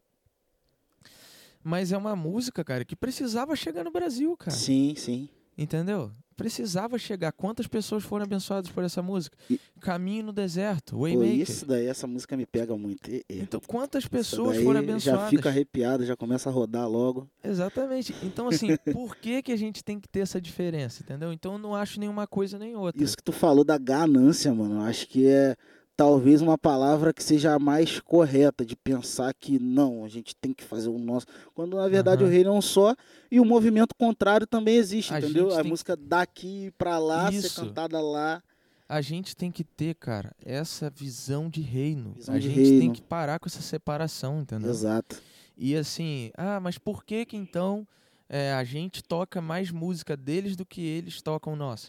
Porque, cara, Estados Unidos, por exemplo, é, Austrália, da onde vem é, Uhum. é, a galera da pesada dos gringos aí, Sim. é, cara, eles são primeiro mundo. Então, assim, tudo Planet de lá Shakers, chega primeiro né? aqui do que daqui lá. Exatamente. Entendeu? Chega com um padrão de qualidade elevadíssimo que a gente está conseguindo alcançar Lógico. de, de um tempo pra cá, de um, dois anos pra Tá cá. conseguindo A gente alcançar. está conseguindo alcançar um padrão elevadíssimo, você vê, Mas isso não é só pra música, pra música, é pra tudo. pra tudo. Por exemplo, se o presidente dos Estados Unidos der alguma declaração, vai chegar aqui primeiro no Brasil do que o presidente daqui declarando. Uhum. Vai chegar lá. Sim, Então, assim, por quê? Porque o cara tem uma voz maior no mundo hoje. Maior. sim. E isso é normal, ué. Normal, Enfim. entendi. Mano, pra, pra fechar basicamente, né? Senão vão virar dois podcasts. É, senão vai virar dois podcasts, fazer duas partes. Basicamente pra fechar, né, mano? Cara, só voltando um pouquinho na linha do tempo aqui. Aham. é, você tinha banda, né? Sim. E teve uma hora que a banda acabou. E eu, eu quero saber, mano, basicamente como que tu reagiu ao fim da banda. Não quero nem saber o porquê que acabou. Uhum. Banda acaba, volta, enfim, troca, É. troca integrante, isso acontece, é a coisa mais normal do mundo. Uhum. E eu queria saber mais como tu reagiu, porque eu lembro quando, quando a ge- a gente se conheceu, você ainda tinha banda, aliás, até cheguei a Você tocar algumas vezes, é. E, pô, é, aquilo ali sempre foi. Não é dizer que foi- sempre foi a sua vida, mas sempre foi grande parte dela. Sim. E quando a banda acabou, mano, quando que tu, como que tu reagiu a isso? Eu quero saber, porque tem uma galera que às vezes tem um, um ministério, tá fazendo alguma coisa e, e acaba chegando nesse momento em que aquilo meio que para, Uhum. entendeu? O cara que prega, mas dali a um tempo ele já não, não prega mais com tanta frequência, mas ainda tem aquele sonho, ainda quer continuar fazendo. Enfim, fala pra mim aí, como é que você reagiu? Como é que você lidou com isso? É, assim, a, a minha reação quando, a- quando acabou a banda foi muito complicado, muito difícil pra mim, assim, porque é, eu sempre, cara, e eu falo isso pra sempre pra amigos próximos, eu sempre vivi pelo meu propósito, a minha vida Sim. inteira. Até os meus 27 anos de hoje, que eu acabei de fazer. É, Então, assim, é, eu encarava aquilo como um propósito, acima de um sonho. É lógico que eu também sim. sempre tive um sonho musical, de viver isso tudo, sempre tive, mas eu sempre encarei como um propósito. Só que, vamos dizer que naquela altura, eu encarava o sonho a praticamente a mesma altura do propósito Uhum.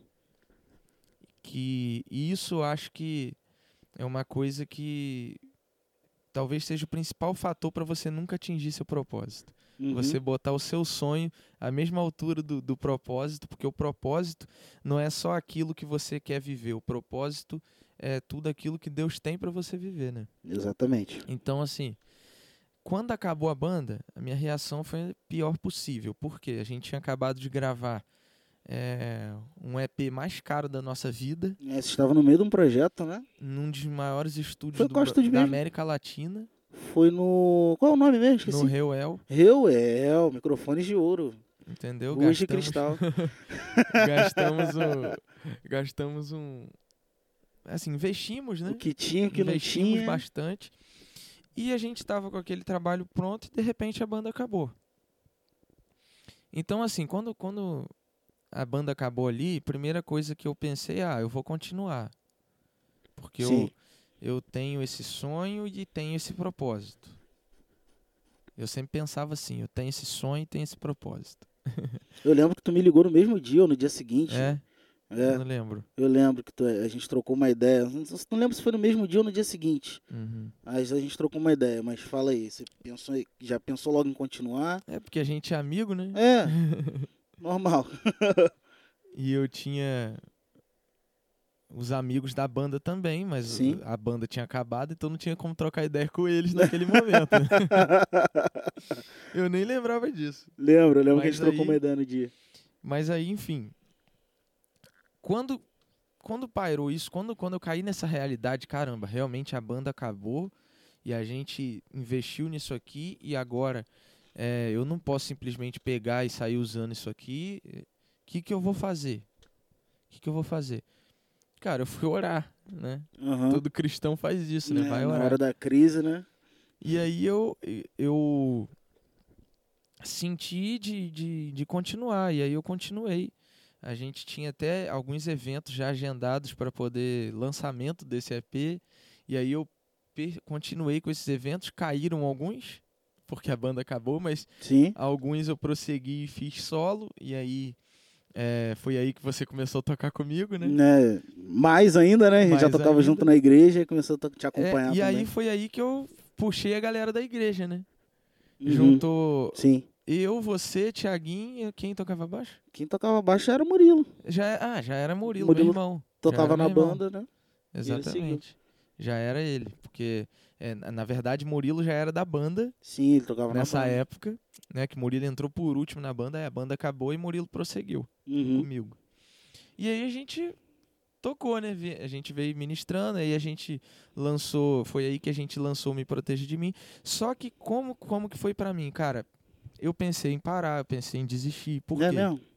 Pensei, literalmente, porque, é, cara, naquela altura do campeonato, eu, não- eu não tinha dinheiro pra nada. Uhum.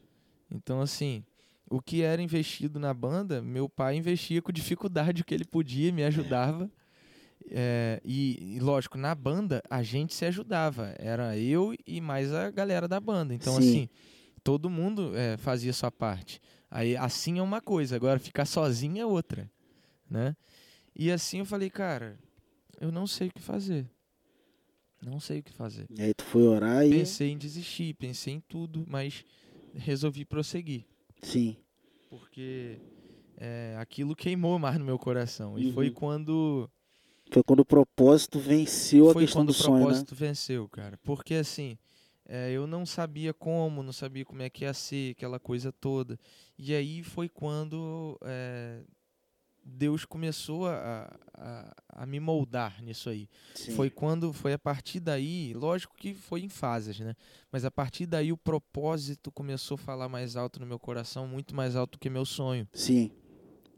E hoje, é, nós temos que sonhar, é lógico, mas hoje o meu propósito tá assim, matar quilômetros do meu sonho. Assim, Uhum. Primeiro é o meu propósito, o sonho vem depois. Então, assim, mas como assim? Isso é, por exemplo, você tem um desejo, você tem um sonho, você tem uma vontade, mas quando você fala que seja feita a tua, Deus, Sim. aí é o que o propósito entra, porque só vai ser feito se realmente for o propósito de Deus, né? E qual é o teu propósito? Essa pergunta é difícil. É uma pergunta simples e muito difícil de responder. e é uma pergunta que já me fazem desde, sei É. lá, né? E qual é o teu propósito? Fala pra mim. Cara, o meu propósito hoje, se você pegar, qual é o seu propósito ministerial? Cara, meu propósito hoje é viver aquilo que Deus tem pra mim. Uhum. Mas como assim, Fred? Isso é muito fácil falar isso, ver aquilo que Deus tem pra mim. É muito fácil, só não é fácil viver, né? É. Falar é realmente é fácil, fácil. falar, só não é fácil viver. Porque assim, cara, quando você fala isso, você tem que abrir mão de muita coisa, Muita renúncia, né? entendeu? É, por exemplo, É literalmente deixar o barco e seguir. Exatamente, cara. Você tem que literalmente deixar. É, eu tive muitas oportunidades. Muitas oportunidades de desviar do meu propósito. Sim. E não de coisas ruins. Coisas boas também, né? São coisas, por isso que a gente tem o livre-arbítrio. Por quê? Porque a gente pode escolher, mano. Uhum. A gente pode fazer nossas escolhas. Sim. E nisso aí, Deus não interfere. Entendeu? Isso é o que eu acredito. Por quê? Por Arminianos que batendo ele- palma e calvinistas dando dislike. ele já sabe o futuro, mas ele Sim. não vai tomar decisão pela gente. Ele Sim. não vai. Então, assim, é lógico que tem algumas coisas. Eu não preciso falar tudo aqui, mas eu tive várias e várias oportunidades de fazer o quê? É, optar por outra coisa ao invés do meu propósito. Sim. Por exemplo, eu fiquei há muito tempo, há muito tempo, há muito tempo sem ter renda financeira praticamente nenhuma. Uhum. Renda financeira de aula. Sim. Entendeu? De dar aula de guitarra, é o que eu fazia pra ter meu dinheirinho pra comer pizza. Entendeu? As pizzas ruins aqui do Apolo. Pois é. Agora até que apareceu uma boa por aí. Tem depois boa eu te aqui? falo, depois eu te falo. Beleza. Mas aí.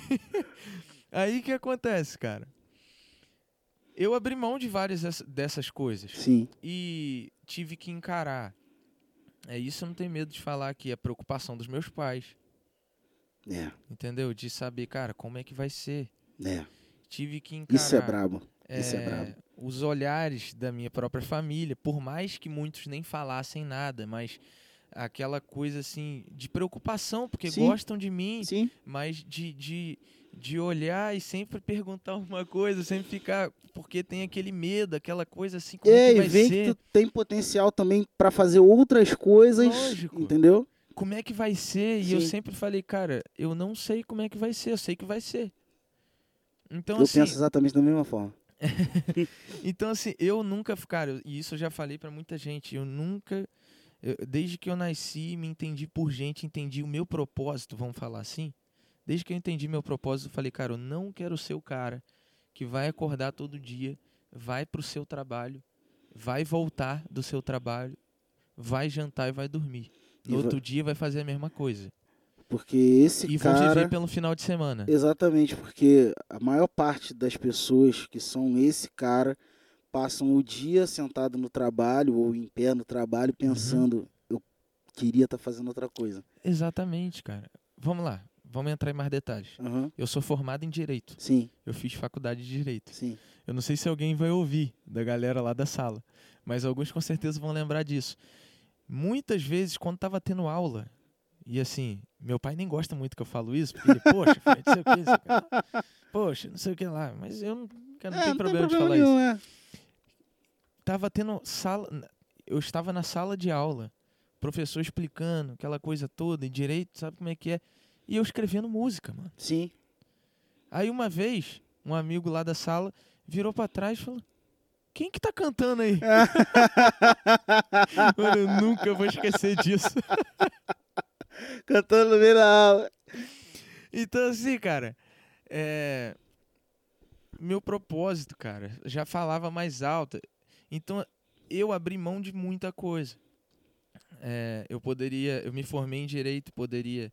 É, Você poderia ser advogado, você poderia profissão. ser bancário, Eu você poderia, poderia, ser eu coisas. né? poderia ser bancário, poderia ser advogado, poderia fazer concurso, Sim, é, poderia fazer, cara, mil coisas. mil coisas. Eu tive oportunidade de muita coisa, até, até como eh, depois que eu tive, depois que eu me formei, de entrar para um escritório, Sim. entendeu? E eu recusei todas elas. Todas. Porque também, cara, no final das contas, não é garantia de nada. Não é garantia de nada. O que eu Exatamente. acho mais interessante de pensar a respeito disso, cara, da galera que decide viver assim, 100% dedicado ao ministério, dedicado ao propósito, é. Cara, se eu tivesse fazendo outra coisa, também não seria garantia de nada. Não, lógico que não. entendeu? Eu acho que isso seria a garantia de uma coisa se eu optasse por tudo isso aí. Uhum. A garantia de ser frustrado pra mim. É, Por quê? nunca garantia é essa. Porque nós nascemos para fazer algo. Sim. Deus nos chama. E aqui, vamos deixar claro, eu não tô falando que, que a galera que tá ouvindo não tem que, Não, tem jamais. que recusar jamais. o trabalho, tem- Jamais. não tem que. Não, cara. Todo mundo tem que botar comida em casa, pagar Cada as um contas. tem, que seu, tem seu propósito. Exatamente. Cada um tem sua forma de viver, velho. Exatamente. Então, assim, pra mim, naquele momento, um cara que não era casado, entendeu? E graças a Deus, graças a Deus, eu não precisei alimentar minha família. Uhum. Eu não precisei. É, botar comida dentro de casa. Eu nunca precisei disso. Sim. Então, por causa dessa situação, eu estava livre para viver meu propósito. Uhum. Pensando dessa forma, né? Sim. Essa coisa. Porque é, talvez a pessoa que está ouvindo agora, cara, vai precisar trabalhar. velho. Vai precisar. E ai dele se não fizer. Exatamente. Vai passar fome. A Entendeu? a companhia de luz vai chegar e vai cortar. E vai cortar no fim de semana. Vai cortar. Que é assim que eles fazem. Eles Na cortam no sábado do de manhã. Pra você só conseguir religar, pedir a religação na segunda e eles ligarem na terça ou quarta. Olha aí, ó. É assim. E ainda pagar a multa. Aí. Então, cara, tipo assim, eu optei por fazer essas coisas porque eu tive o poder de escolha na minha mão. Tem Sim, gente que não tem poder de gente que não escolha. tem. Como eu tive o poder de escolha, eu optei. E aí eu sofri de outro lado. Uhum. Ah, tem gente que não pode escolher e tem que fazer. Tem que. Tem esses três tipos. Sim. O cara que pode escolher viver pelo propósito ou não Uhum. tem o cara que realmente ele quer viver pelo propósito, mas ele também tem que fazer outra coisa. Sim. E tem o cara que, sabe, ele pode fazer tudo e ele negligencia o propósito. Porque o cara, por exemplo, não, eu quero meu propósito, não sei o que, aparece uma proposta boa, o cara, pff, já era, Vai. foi. Eu tive, o que que eu sofri nessa minha escolha? Eu sofri as pessoas, é, muitos, por mais que muitos nem falassem, Sim. mas eu sofri com muitos falando que eu não queria trabalhar, Uhum. que era meio que vagabundo, né? Normal, né, não cara? é, não é, as pessoas, ninguém nunca chegou e falou isso pra mim. Talvez porque eu sempre fiz boas amizades, porque é, acho que as pessoas sempre gostaram de, gostavam de mim, sempre gos- gostam muito de Sim, mim. sim. Mas é, muita gente achava isso. Então, muita gente ficava me perguntando como é que eu vivi, não sei o que. Cara, sabe? É, a gente não precisa dar satisfação de Não, pô. nada. Mas eu sofri isso. Eu sofri por ver amigos é, e outras pessoas mais próximas, é, mais ou menos da, na mesma idade, ou até pessoas mais novas que eu, conseguindo ter coisas antes de mim. Sim, isso é. Entendeu? Acaba caindo no campo da comparação. Com- cai no campo da comparação. Aí você fala, poxa, eu tô com tantos anos. O cara é cinco anos mais novo que eu e tem isso aqui, velho. E é onde a, E muitas vezes tenho. a rede social é, é Não, nociva dúvida. nisso. Mano, às vezes eu, o quê? Tá maluco? Eu não entro no Instagram porque senão eu fico oprimido.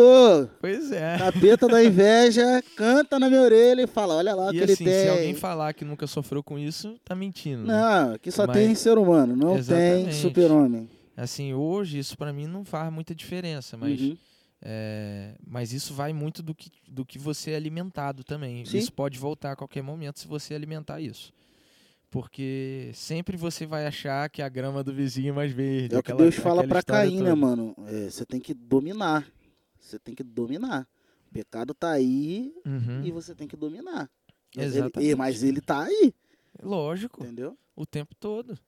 Então, assim, cara, eu sofri por esse lado. E sofri por ver pessoas chegando em lugares que eu gostaria, é, tendo coisas que eu gostaria, eu Uhum. não, tem, não tinha nada, não chegava em lugar nenhum, Sim. e aquela coisa toda, e eu continuando ali vivendo meu propósito e sem, assim, não tinha, nunca tive dinheiro, cara. Uhum. Nunca tive. Nunca tive mesmo. Então, assim, só que aí as pessoas olhavam pra mim, aí, aí muita gente, de repente, até achava que eu tinha. Mas eu nunca tive, cara. Uhum. Assim, o, o, o- como que eu vim até aqui é porque quem me garantiu foi Deus, cara. Sim, Entendeu? Não tem outra explicação. sim. Quem me garantiu até aqui foi Deus. E por que que ele me garantiu? Porque eu escolhi viver o propósito. É, né, cara? Quando você. O Deus que fala é o mesmo Deus que garante. Exatamente. O mesmo Deus que te diz vai é o mesmo Deus que pavimenta o caminho. Assim- É. Ele fez assim com Abraão, ele fez assim Pois com é, cara. Moisés, ele fez assim com Pedro em cima da água, enquanto Pedro estava confiante no vem, Pedro caminhou em cima da água. E mano. até hoje, cara. pois é. Enquanto ele estava confiante no vem, ele Ah, andou em cima enquanto- da água. Exatamente, exatamente. Exatamente. E assim, e até hoje eh, as pessoas me perguntam isso. Sim, Até hoje as pessoas ficam perguntando. Só que eu tô chegando no momento que as pessoas estão começando a ver as coisas, sim. entendeu? Quando as pessoas começam a ver, elas mudam a pergunta. Uhum. Elas não perguntam mais como que vai ser, ou o que que você faz, como que você ganha dinheiro, ou com... as pessoas não perguntam, elas querem saber como que você faz para poder chegar lá onde você chegou. Aham, é. Entendeu? É, é eu- ou isso ou dizer que foi do nada. Eu vou ou te dizer falar, que foi mano, fácil. A minha resposta continua a mesma. Eu não sei, mano. É. Foi Deus que me garantiu, foi É Deus isso. que. Entendeu? Eu- é aquilo que nosso pastor Felipe fala o tempo todo, cara. Eu sou um improvável. É isso. Por mais que muitos olhem e achem que não, mas só sabe realmente quem vive a parada. Eu sou um cara improvável. Entendeu? E hoje, é lógico que nós só estaremos completos quando a gente chegar e estiver com Jesus, mas, cara, a gente pode ver as coisas dando fruto, é, os- o propósito dando fruto, a gente Sim. pode ver as coisas caminhando e é só o começo. A gente pode desfrutar enquanto vive, né, mano? Exatamente, cara. Então, Talvez assim, essa uma das coisas mais difíceis, se desfrutar. E, é, até uma parada que eu tava ouvindo o, o Vilas Boas falando, né, cara? uhum, Que tanto Vilas Boas como o Douglas Gonçalves estavam escutando a conversa deles dois, acho que ontem. E aí. Ele falando, né?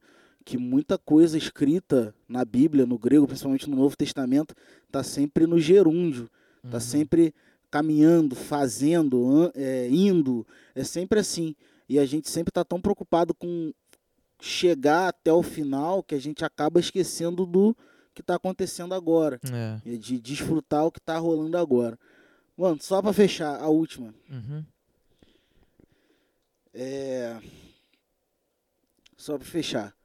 A última pergunta. Cara, Só um segundo Fala. que eu lembrei. Não esquece que você ia falar, não, não. não, esqueço não. Tá aqui. É, que eu lembrei é o seguinte, porque tem mui- muita gente vai ouvir e assim, as pessoas precisam entender, primeira coisa, qual é o seu propósito. Uhum. Entenda, as pessoas têm que entender qual é o seu propósito. E como que eu descubro isso, velho? Tendo uma vida com Deus, cara. Se não tiver uma vida com Deus, você nunca vai descobrir. É oração e Bíblia. Exatamente. Oração, Bíblia, comunhão, né, você tem que ter a esse receita relacionamento. não mudou, mano. A forma. nem eu quero ouvir mudar. Deus falar comigo. A receita não mudou. Continua Nunca sendo. mudar. ora- Eu até falei, botei no, no Reels esses dias. é, como é que. é, alguém perguntou alguma coisa assim sobre como é que eu é, escuto a voz de Deus, como é que eu falo Aham. com Deus, ele fala comigo. Eu falei, cara, existem duas maneiras que tem que andar juntas. Como é que você conhece uma pessoa? Uhum, De duas formas. Ou você lê sobre ela, ou você conversa com ela. uhum. Onde a gente que lê sobre, onde que a gente lê sobre Deus? Na Bíblia. Pois e é. como é que a gente conversa com Deus? Oração. A receita não mudou Exatamente. e não vai mudar. E as pessoas têm muita dificuldade de descobrir qual é o propósito. E eu ouvi o Janderson, pastor Janderson, nosso pastor E, também, e, mestre, falar uma vez que, cara, o seu propósito é aquilo que você descobre que faria de graça. uhum, Que é aquilo que você faria de graça sem cobrar nada. sim. Esse é seu propósito. Eu vi uma coisa Leandrinho falando. É, ele estava falando que o propó- acho que foi Leandrinho que falou. O propósito é algo que queima no teu coração e você sente que só é um problema no mundo que você sente que só você consegue resolver. Também. Entendeu? Ainda que já tenha gente fazendo, você tem o sentimento de que só você consegue resolver aquele problema. Quando isso instalou na minha cabeça, eu pensei, é, eu tinha uma dúvida se era realmente esse o meu propósito. Hoje eu sei que é. E Uhum. até entra um pouco na questão da próxima pergunta que, que é a última. Que a gente, pô, mano, quando a gente lê lá Efésios 4.11, a gente tava conversando aqui um pouquinho off Uhum. né, que a gente sempre vê de dos cinco ministérios, né, que é o apóstolo, profeta, pastor, mestre e evangelista. E hoje eu consigo ver assim dentro do ministério de louvor, ministros de louvor que conseguem exercer através da música, ou dentro da música ou em parceria com a música esses ministérios. Até falando aqui de um cara que a gente falou o podcast praticamente inteiro, que é o Vilas Boas. Sim. O cara, pô, eu vejo muito uma veia apostólica nele. Ele é um cara que canta, toca e faz as agendas dele, mas ele tá sempre ali. Ele funda uma igreja aqui, aí funda uma igreja ali, depois ele funda outra igreja, ele tá sempre envolvido nesse começo de plantação de igreja. Já o Tom tem uma, o Tom Molinari, ele tem uma veia muito mestral, entendeu? Que ele é um cara que canta e que compõe, mas ele tá sempre preocupado em ensinar outros ministros de louvor E você sente isso até nas músicas dele. nas né? músicas Ah. dele. Ele tá sempre buscando ensinar alguma coisa. Já trazendo para o nosso universo, que é o Dudu, que é o nosso líder lá na igreja. Uhum. Ele é um cara que é mais pastoral, porque ele é líder de louvor, só que é como se o ministério de louvor, é como se o ministério de louvor fosse a igreja dele. Ele pastoreia os, os integrantes do ministério, ele Uhum. pastoreia a galera do grupo, entendeu? E se você for ver, cara, até, até falei contigo aqui no off, se você tirar o instrumento ou a, a capacidade de cantar de uma galera que é de ministério de louvor, e aí não falando do nosso, né? Falando de uma ma- maneira geral, o cara vai ficar perdido sem saber o que fazer no corpo, Sim. entendeu? Agora, você, eu, eu sei o que eu sou, e dentro desses cinco eu consigo claramente me identificar ali. Uhum. Você, cara, é um cara que eu consigo ver muito nessa questão do evangelista, porque desde que a gente se conhece, eu sempre te vejo falando muito sobre a questão do levar. Uhum. Eu sempre, pô, pô, Fred, mas que, que você quer aqui com essa música? Pô, cara, eu quero levar a mensagem, eu quero levar a palavra a quem nunca ouviu ou a quem já ouviu, mas eu quero levar. É, é, é isso, ou eu tô enganado? Fala aí, cara. Dentre esses cinco, como você consegue se ver mais? Mestre, profeta, é, apóstolo, evangelista, pastor? Fala pra mim. Então, é exatamente o que você tá falando, cara. Sim. Porque. E aí entra até no, em algo que eu acabei de falar, né? O que, que- o que, que você faria de graça que o Janderson falou. Sim. Porque é, o meu chamado, cara, ministerial, é evangelístico também. Sim. Através da música? Uhum. Sim, mas se você tirar o microfone da minha mão, eu também vou fazer a mesma coisa. Sim. Seja cantando, seja parando para falar com alguém, seja é, parando para orar por alguém, seja uma oração por cura, seja uma oração por, é, por arrependimento. Cara, esse é o meu chamado Sim. evangelístico. Então, assim, a música, Levar É, ela a foi me mensagem, né? dada para levar a mensagem como uma ferramenta para levar a mensagem. Uhum. Eu chego nas pessoas através da música. Sim. Agora, Chegou até, foi no Peru, né? Que tu foi. Pois é. né? verdade, esse, esse ano não, né? Em 2020, 2020. é, minha música chegou lá no Peru, chegou no Chile E também. como, e como é que foi isso, cara? Ah, O pessoal mim, te chamou, assim, te viu lá, te mandou mensagem. é, como foi é que rolou esse convite muito pra você? grande, né, primeiro. Aham. Mas eu tava fazendo uma live, eu acho. Aí primeiro foi uma, uma menina do Chile que mandou um testemunho. E aí eu caramba, uma coisa, tinha algumas coisas que eu não tinha entendido, né? Aham. Até teve uma que participou de uma Que live contigo, né? Teve, então, inclusive dá pra ver lá no meu Instagram, acho que Sim. tá salvo lá no, no IDTV. Aham. Acho que tá salvo lá. E minha música chegou lá no Chile, cara, e tem testemunho de- das pessoas lá que estavam, sabe, meio desorientadas com Uhum. relação à a, a, vi- a vida cristã delas e a minha canção chegou lá e, e abençoou a vida delas. E, e no Peru é, chegou é, até um, um ministro de louvor lá também, que é o Isaac, Maneiro.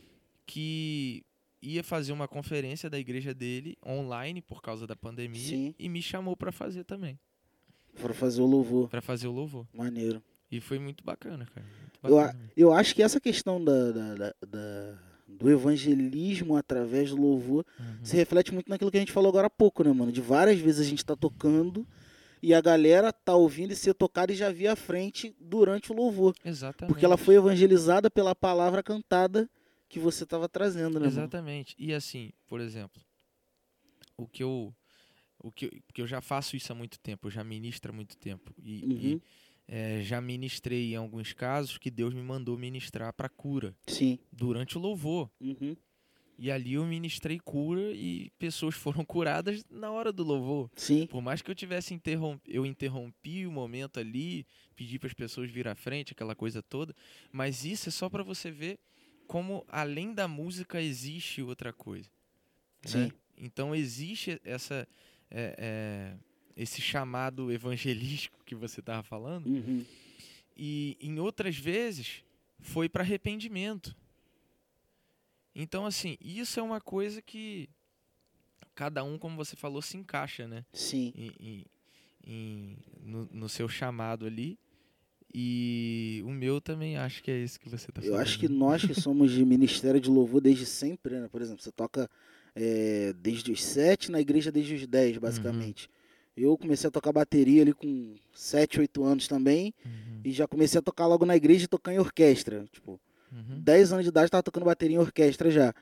E como eu falei, tem uma galera que não consegue identificar em si essas cinco veias. Não consegue. Entendeu? E aí me preocupa pensar que, cara, se um dia ele não conseguir exercer isso aqui, a Sabe-se lá música, Porque tudo pode acontecer, né? é, enfim, por N motivos, ele não conseguir exercer isso aqui, me preocupa se ele vai conseguir se desenvolver como membro do corpo. Pois Entendeu? é, cara, você ser literalmente um músico é, não significa só porque você tá na igreja, que você é cristão ou coisa assim, que você vai. é, O que eu quero dizer é o seguinte, por exemplo, Sim, uma pessoa que tem um trabalho fora do meio cristão, um trabalho normal, uhum, a pessoa, para viver o seu chamado, o seu propósito, ela pode conciliar as duas coisas? Sim. Pode, lógico. Agora, o músico, às vezes, aí entra no que a gente está falando. O cara acha que às vezes é suficiente o que ele está fazendo músico. ali. Tá tocando guitarra, violão, baixo, qualquer instrumento que seja, teclado. sim, Mas não é. Se tirar aquilo ali de você, igual você está falando, exatamente. como que vai ser sua vida? Como é que vai ser seu ministério? Qual é seu ministério? É tocar guitarra? Não conheço esse ministério. Não, não tem. Não conheço esse chamado. Eu conheço esse talento, eu conheço esse Esse dom, talento, entendeu? Esse entendeu? talento eu conheço, Eu- eu conheço, talento agora- pra música, agora esse ministério eu não conheço. não. entendeu? Então assim, o que é que então você não pode levar aquilo ali praticamente como uma profissão só e achar que é, é lógico é sua profissão, mas você não pode levar aquilo ali como seu chamado. É tua profissão, É tua profissão. não é teu chamado. Exatamente. Exatamente isso. Eu Isso quase que troquei as coisas. É tua profissão, não é teu chamado. As coisas se misturam? Sim, Pode porque você misturar, pode sim. usar a sua profissão para poder Exercer teu É, chamado. ela junto ali, aliançado com o seu chamado, eu faço isso, cara. A minha profissão é aliançada com o meu chamado, Sim. entendeu? Você usa os dois para poder chegar no seu propósito. Como, por exemplo, um empresário que pastoreia uma empresa. Ou então um médico que Exatamente. é um profeta. Vamos, vamos aí supor, a um cara que profetiza sobre cada é, paciente dele. Um e exemplo. aí, Xande, a gente entra naquele lance que eu falei, é porque não é todo muita gente vai fechar, vai trabalhar Uhum. no seu emprego normal, Sim, entendeu? Vai vir para casa, dormir e no outro dia vai de novo. Só que essa pessoa, para viver o seu propósito, talvez o propósito dela é no trabalho. sim. Ela só não descobriu ainda. Ela só não descobriu ainda. E ela precisa descobrir, porque todos nós temos um propósito. Então, se você que está ouvindo a gente acha que, é, não, cara, minha vida tá muito normal, tô indo pro trabalho, é, ficando cansado, saio de lá tarde, chego em casa, só durmo, janto, durmo, depois no outro dia tomo café, saio pro trabalho, volto e vivo pelo final de semana. Então, realmente você tá vivendo mal, assim. Você não tá vivendo pelo aquilo que Deus chamou. Exatamente. Agora, se você não, eu tô indo pro meu trabalho, E, lá e- eu consigo é, viver o propósito que Deus propôs. Isso. Aquilo que Deus me chamou pra fazer. Eu- mas como? Eu Ah, cheguei a passar por isso, cara. aham, Eu cheguei a passar por isso. Quando eu trabalhava no plano de saúde, aham. é, minha- me- meu chamado é mestral. Uhum. é para mestre. E aí eu sempre. Isso é, é chato às vezes. Chamado de mestre é bem chatinho. Mas, cara, sempre quando. é, tinha uma menina lá, Michelle, que ela era da igreja também, ela era nova convertida. E ela não conhecia muita coisa. E ela sabia que eu era cristão também. E ela sempre vinha me perguntar alguma coisa. Uhum. E, mano, era, um, era uma sensação de cumprimento toda vez que ela me perguntava alguma coisa e eu sabia como responder, ou não sabia no outro dia, eu pesquisava e chegava com a resposta. Isso é cumprir o propósito, Sim. entendeu? Eu não estava necessariamente numa sala de aula de seminário dando aula. E, e olha que bacana, hoje você não tá mais lá, certo? Não, não tô. E naquele momento você cumpria seu propósito lá trabalhando também. Sim, trabalhando normalmente. to- gente, todo mundo precisa trabalhar, vamos lá. É, exatamente. Todo mundo precisa trabalhar. É, tem alguns momentos da vida que, que você está vivendo seu propósito que o seu trabalho talvez não tá te rendendo dinheiro, cara. Sim, Mas você tá trabalhando. exatamente. Eu nunca parei de trabalhar, Uhum. entendeu? Eu trabalhei minha vida inteira. Só que eu trabalhei pelo meu propósito. Pelo meu propósito. Exatamente. Entendeu? E eu fiz algumas escolhas erradas, fiz algumas escolhas certas. A gente não acerta em tudo. Acerta então, em tudo. assim, é, você estava cumprindo seu propósito. Então, a- Uhum. a, galera que está ouvindo aqui precisa identificar isso, cara. Eu tô vivendo pelo meu propósito, eu só tô vivendo uma vida normal.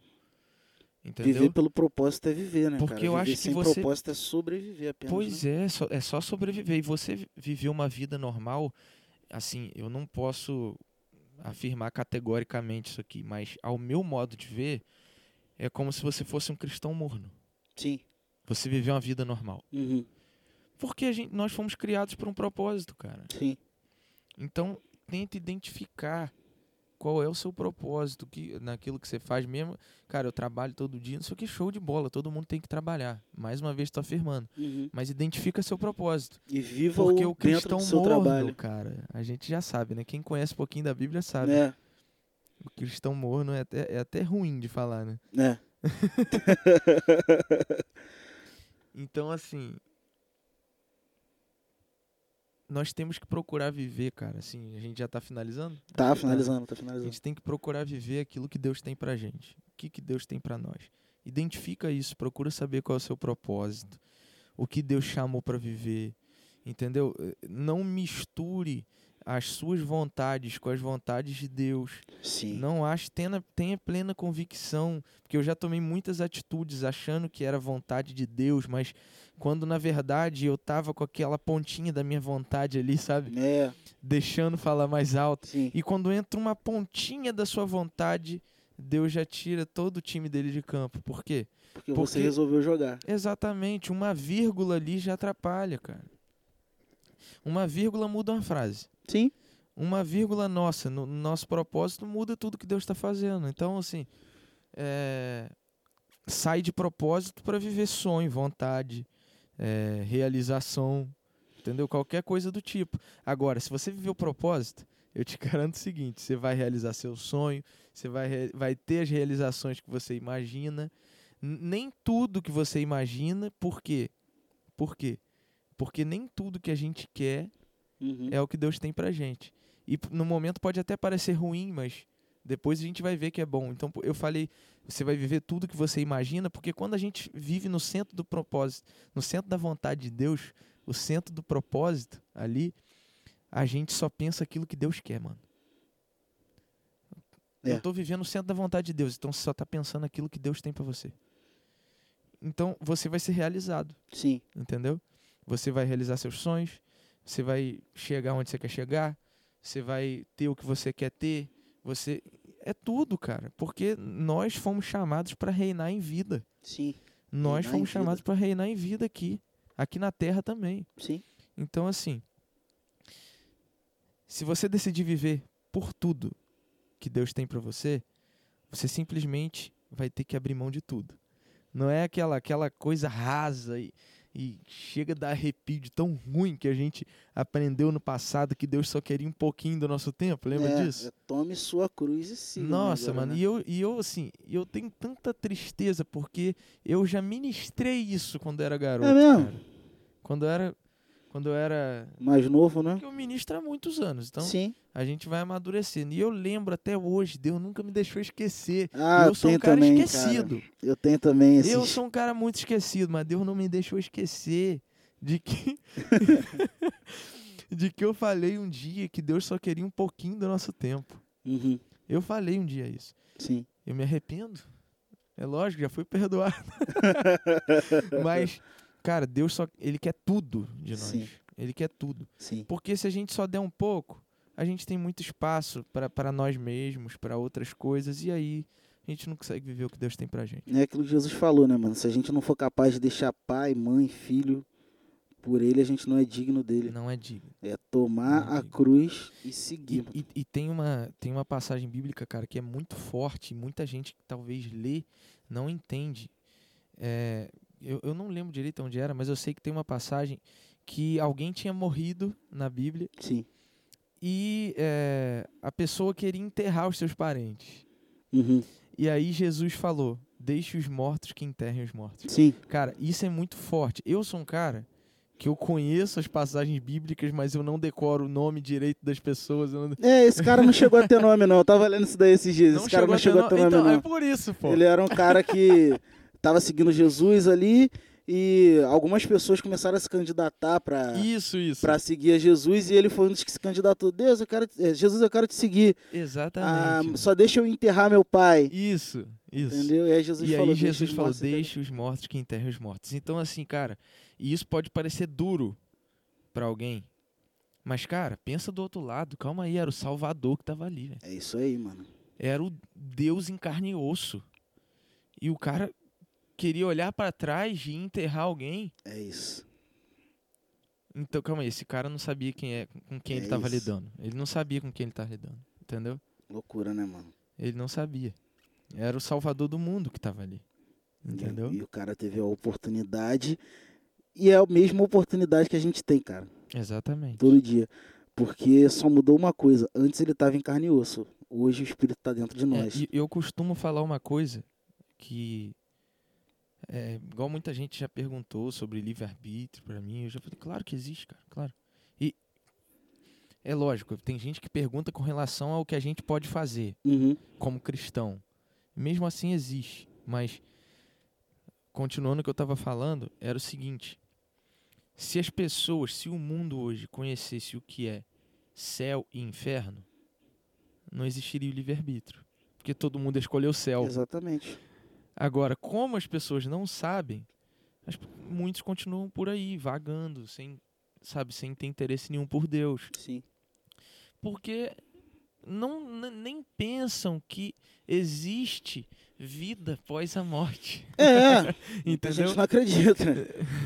Muita gente não acredita. Exatamente. É porque muita gente fala de, de, de reencarnação, né? É. Aqui a gente não tá falando disso. Não, a gente tá A falando gente tá de falando de uma vida, vida. eterna e morte eterna. né? Exatamente, de vida eterna e morte eterna, cara. Existe uma morte eterna. Tormenta eterna. e existe uma vida eterna. E, cara, de qual lado você vai estar, entendeu? E é por isso que eu falo, o livre-arbítrio tá aí, mano. Se as pessoas experimentassem um pouquinho do inferno e um pouquinho do céu, não existiria o livre-arbítrio. Todo mundo escolheu o céu. O cara que, que hoje é mais devasso possível Sim, escolheria o céu. Ia se Certeza. arrepender hoje, certeza. entendeu? Mas as pessoas não conhecem esse gosto. Não conhecem. Porque não conhecem Deus. Uhum. Então, é, enfim.